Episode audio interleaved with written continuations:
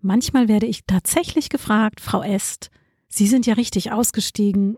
Wie haben Sie das denn damals gemacht? Und jedes Mal wundere ich mich innerlich, weil ich finde mich in diesem Sie sind ausgestiegen so gar nicht wieder. Und darum geht es in dieser Folge. Diese Folge ist für diejenigen, die vielleicht auch in Anführungszeichen aussteigen wollen. Es ist vielmehr ein Einsteigen in etwas, das schon vorhanden ist. Du steigst nicht aus und bist Mutterseelen allein. Es ist ein Umsteigen. Darum geht es in dieser Folge.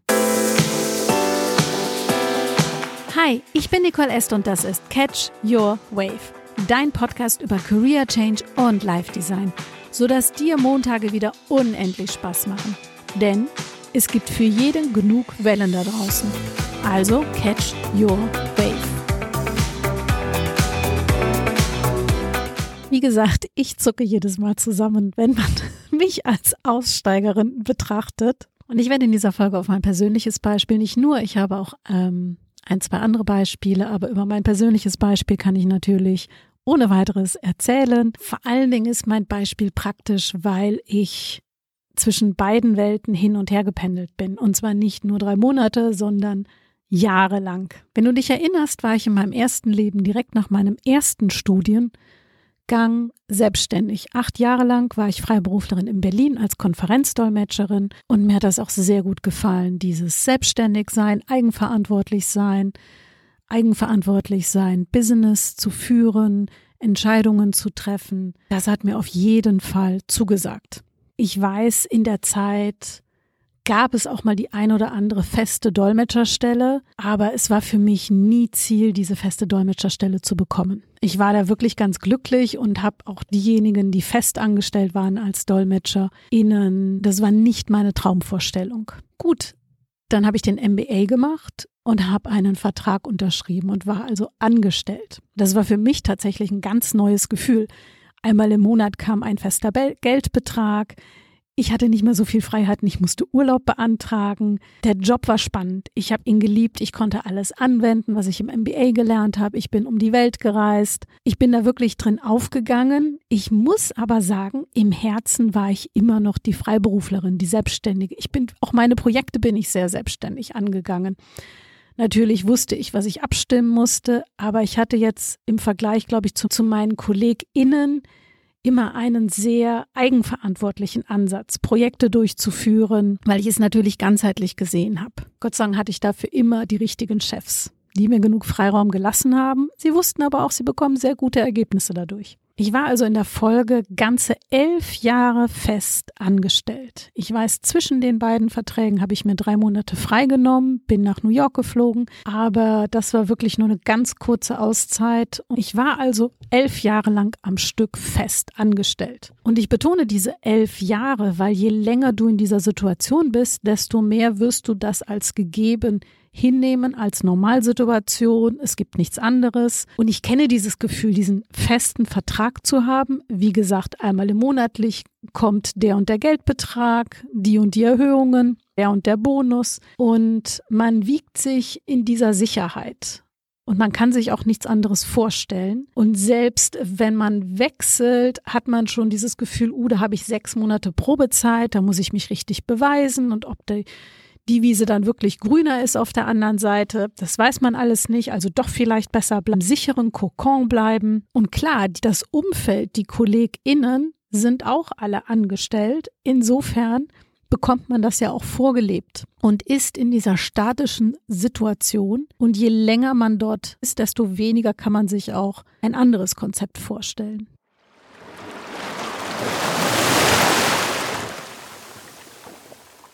Ein ganz plastisches Beispiel dafür.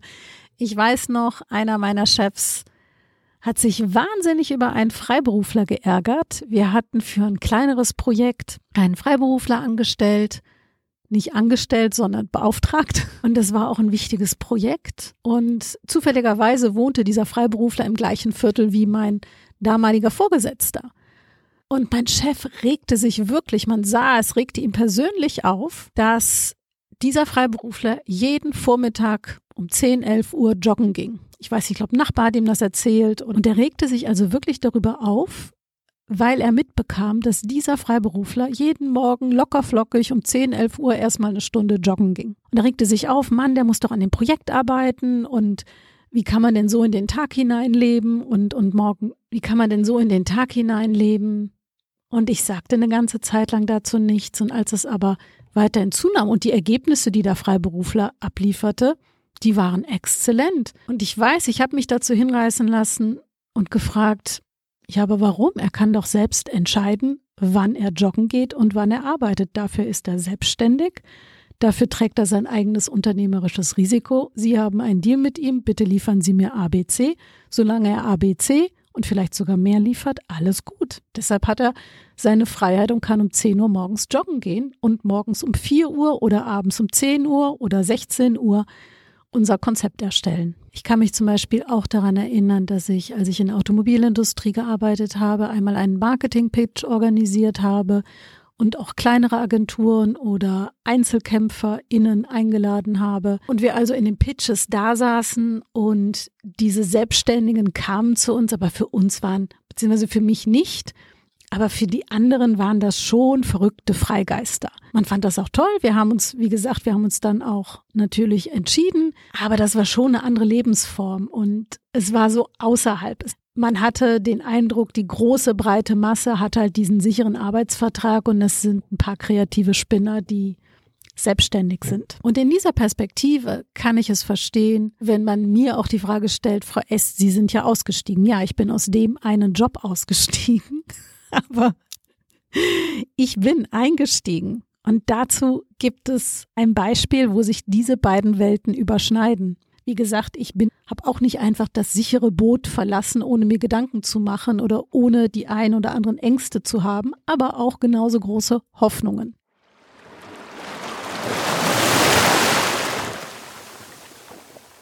Ich habe ein gutes Beispiel, wo sich diese beiden Welten permanent überschnitten haben. Und das hat mir geholfen, mich zu lösen, den Schritt zu wagen. Das war relativ am Anfang meiner Surfkarriere.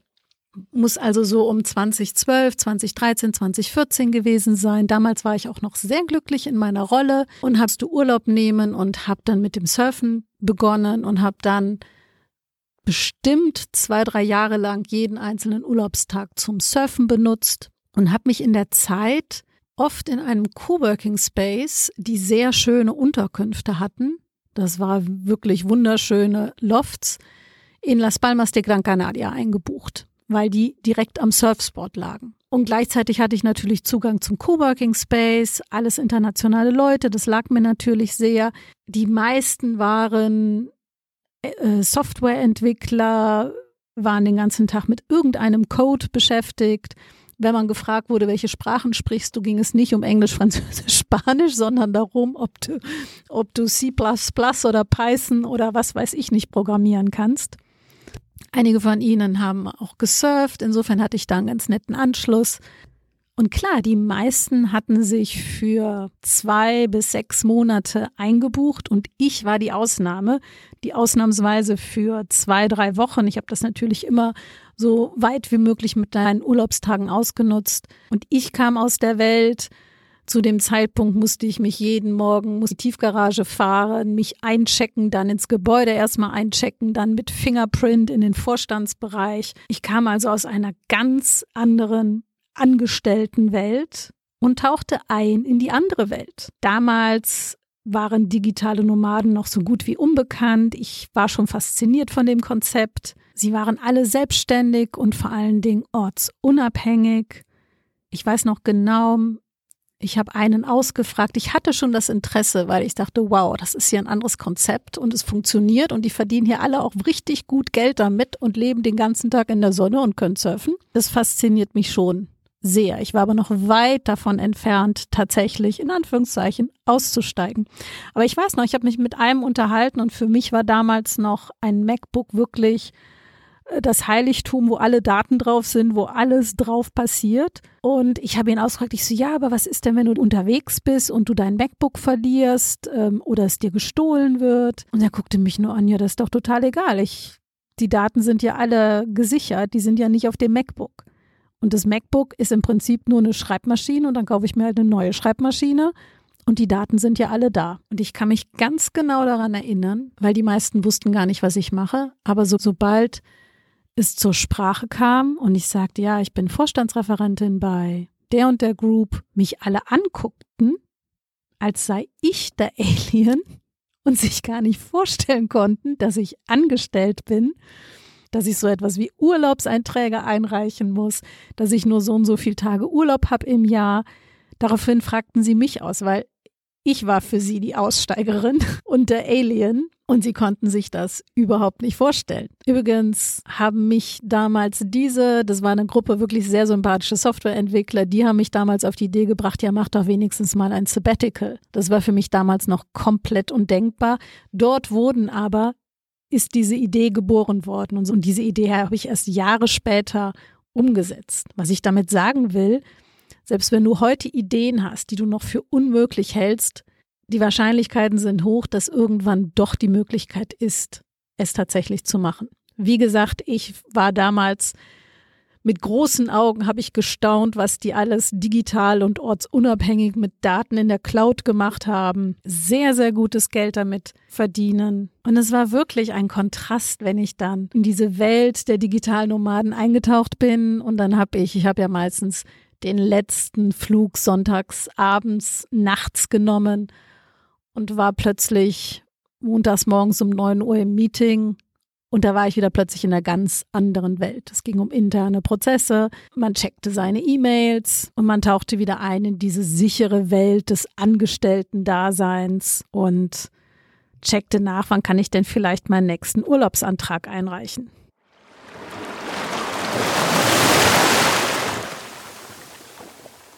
Zu diesem Zeitpunkt ging es bei mir vor allen Dingen darum, gar nicht mal zu kündigen, weil ich mochte meinen Job. Ich bin in, zu der Zeit sehr in meinem Job aufgegangen. Aber es, die Gretchenfrage war für mich, wie schaffe ich es, dass ich mehr Zeit im Wasser verbringen kann, um mein Surfen zu verbessern. Und da siehst du schon, hier geht es gar nicht um das Aussteigen, sondern es geht, wie kann ich einsteigen? Weil auf der anderen Seite gibt es diese Selbstständigen, die dein Konzept, das, was du machen möchtest, schon leben, erfolgreich damit Geld verdienen. Und es geht vielmehr um das Einsteigen. Ich möchte dir damit die Angst nehmen, dass wenn du kündigst, ist, dass du dann Mutterseelen allein auf der Straße stehst und aussteigst. Im Gegenteil, auf der anderen Seite sind schon viele Menschen, die das erfolgreich machen, damit glücklich sind und Geld verdienen. Deshalb gebe ich auch häufig den Tipp, wenn ich mit Corporate Clients zusammenarbeite, die sich selbstständig machen wollen, dass sie ihre ersten Projekte sich dafür in ein Coworking Space einbuchen, damit sie sich mit Selbstständigen umgeben, damit sie sehen, da ist schon ein Tribe vorhanden, ich bin nicht die Einzige. Und wenn wir Menschen sehen, dass es möglich ist, dass es andere Menschen schon machen, hat das viel mehr Wirkung auf uns, als wenn wir praktisch in dem alten Tribe bleiben der nun mal überhaupt keine Ambitionen hat, sich selbstständig zu machen, dann ist es sehr schwierig, die Einzige oder der Einzige zu sein, der sich davon löst. Ich habe zu dem damaligen Zeitpunkt oft an die digitalen Nomaden zurückgedacht, während ich in irgendwelchen Geschäftsführungssitzungen saß und dachte, die können heute Nachmittag surfen gehen, die können sich die Zeit einteilen, wie sie möchten. Die haben ihr Konzept gefunden, vielleicht gibt es für mich auch ein anderes Konzept. Und dahin zu kommen, das ist natürlich ein längerer Prozess mit unterschiedlichen Phasen. Darauf gehe ich heute nicht ein. Ich vergleiche das sehr häufig mit diesem Bild von einer Insel zur anderen schwimmen. Man ist nicht von heute auf morgen auf der anderen Insel. Man muss sich erstmal entscheiden, loszuschwimmen. Und dann ist natürlich diese Übergangsphase, wo man weder auf der neuen Insel angekommen ist, noch auf der alten ist. Das ist diese ganze Übergangsphase. Und es dauert meistens länger, als man das möchte. Das gehört aber dazu. Und auch diese Phasen kann man sehr schön gestalten, dass sie Spaß machen.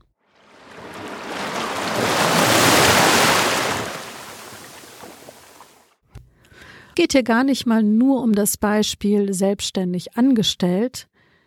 Das ist genauso relevant, wenn du eine berufliche Neuorientierung vorhast und im Corporate Business bleiben möchtest. Auch dann motiviere ich immer, sprich schon mal mit den Personen, die diesen Wechsel schon gemacht haben. Und wir finden immer jemanden, der das schon gemacht hat, sei es in einem anderen Unternehmen, sei es im gleichen Unternehmen.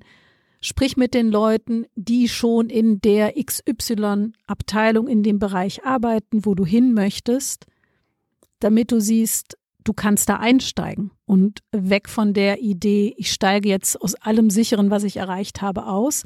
Nein, es gibt da auch einen anderen sicheren Bereich, wo du einfach einsteigen kannst. Und wenn wir diese Beispiele sehen, wow, Herr Meier-Müller oder Frau Müller-Meyer hat es auch gemacht, das motiviert. Dann haben wir ein positives Beispiel, an dem wir uns orientieren können. Mir hat es zum Beispiel auch geholfen, wenn ich mich daran erinnert habe, wie unglaublich die digitalen Nomaden das fanden, dass ich noch in einem festen Arbeitsverhältnis mit festem Arbeitsvertrag hänge. Ich hatte noch diese Woche ein Beispiel, wo mich eine Kundin gefragt hatte, die jahrelang eine Teamlead-Rolle hatte, also eine Führungsposition und 15 bis 30 Leute in mehreren Teams geleitet hat und als nächstes eine Rolle ohne jedwede personelle Führung annimmt. Eine sehr, sehr schöne Stelle, ohne Führungsverantwortung, aber möglicher Führungsverantwortung und macht im Moment auch wirklich Sinn diese Position anzunehmen. Aber natürlich kommt als erste Frage, ja, aber wenn ich jetzt keinen Teamlead mehr habe, verliere ich das dann. Praktisch schieße ich mich damit ins Aus. Und das Gute ist, es ist auf deinem Lebenslauf. Es ist in deinem Erfahrungsschatz und das kann dir auch niemand mehr nehmen. Und vor allen Dingen, wenn du das jahrelang gemacht hast, wenn du dann ein, zwei Jahre mal etwas anderes machst oder keine Führungsverantwortung und du es gut argumentieren kannst, warum du dann wieder Führungsverantwortung übernehmen möchtest oder warum du für eine gewisse Zeit darauf verzichtet hast.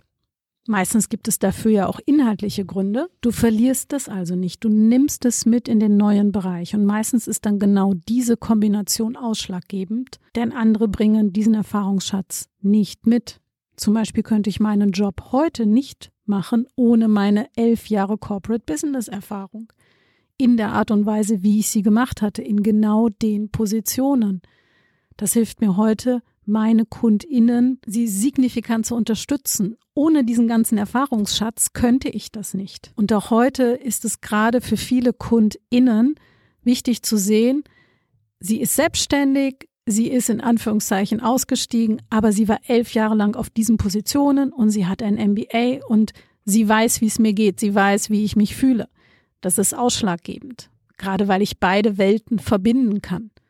Ich habe diesen Teil von meinem Lebenslauf nicht über Bord geworfen, im Gegenteil. Darauf achte ich auch immer bei meinen KundInnen, dass wir den Teil, der noch relevant ist für den nächsten Schritt, mitnehmen und anders verpacken. Und um nochmal eine andere Perspektive zu geben und auf dieses Bild des Aussteigens und Einsteigens zurückzukommen. Für mich wäre es zum Beispiel auch sehr, sehr seltsam, wenn ich jetzt an meine freiberuflichen Kollegen und Kolleginnen denke, wenn jemand von denen wieder einen festen Vertrag annimmt, dann würde ich, glaube ich, auch erstmal intuitiv, meine Güte, das als Aussteigen. Wie wirklich? Bist du dir wirklich sicher? Willst du wirklich so einen festen Vertrag unterschreiben und, und du hast nicht mehr diese Freiheit und du hast nur x Urlaubstage und du kannst das und das nicht mehr machen? Da wird man sicherlich auch als Aussteigerin betrachtet, bloß halt aus der anderen Perspektive.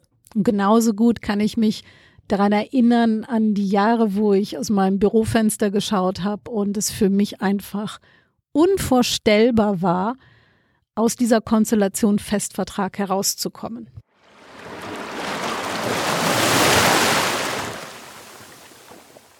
Der psychologische Hintergrund ist natürlich ganz klar, wir als Menschen möchten immer einer Gruppe zugehören, damit wir überleben, bloß nicht die Gruppe verlassen. Aber es gibt auch da draußen nicht nur die eine Gruppe. Und in 99 Prozent der Fälle gibt es schon die Gruppe, wo du einsteigen kannst, die jetzt schon da ist und dich mit großen Augen anguckt und fragt, warum steigst du nicht bei uns ein? Also such dir deine Gruppe, umgib dich mit der Gruppe, sprich mit ihr. Es zeigt dir, dass es möglich ist. Und du musst nicht von heute auf morgen umsteigen, denn es ist ein Umsteigen und kein Aussteigen. Und dann mach dich auf den Weg, schwimm von der einen Insel zur anderen Insel war die heutige Folge von Catch Your Wave, in der es nicht ums Aussteigen ging, sondern ums Einsteigen. Wenn du umsteigen möchtest, schau dir mein Catch Your Wave Programm an auf catchyourwave.de Die Seite gibt es auf Deutsch und auf Englisch, genauso wie diesen Podcast, den es auf Deutsch und Englisch gibt. Bis nächsten Sonntag.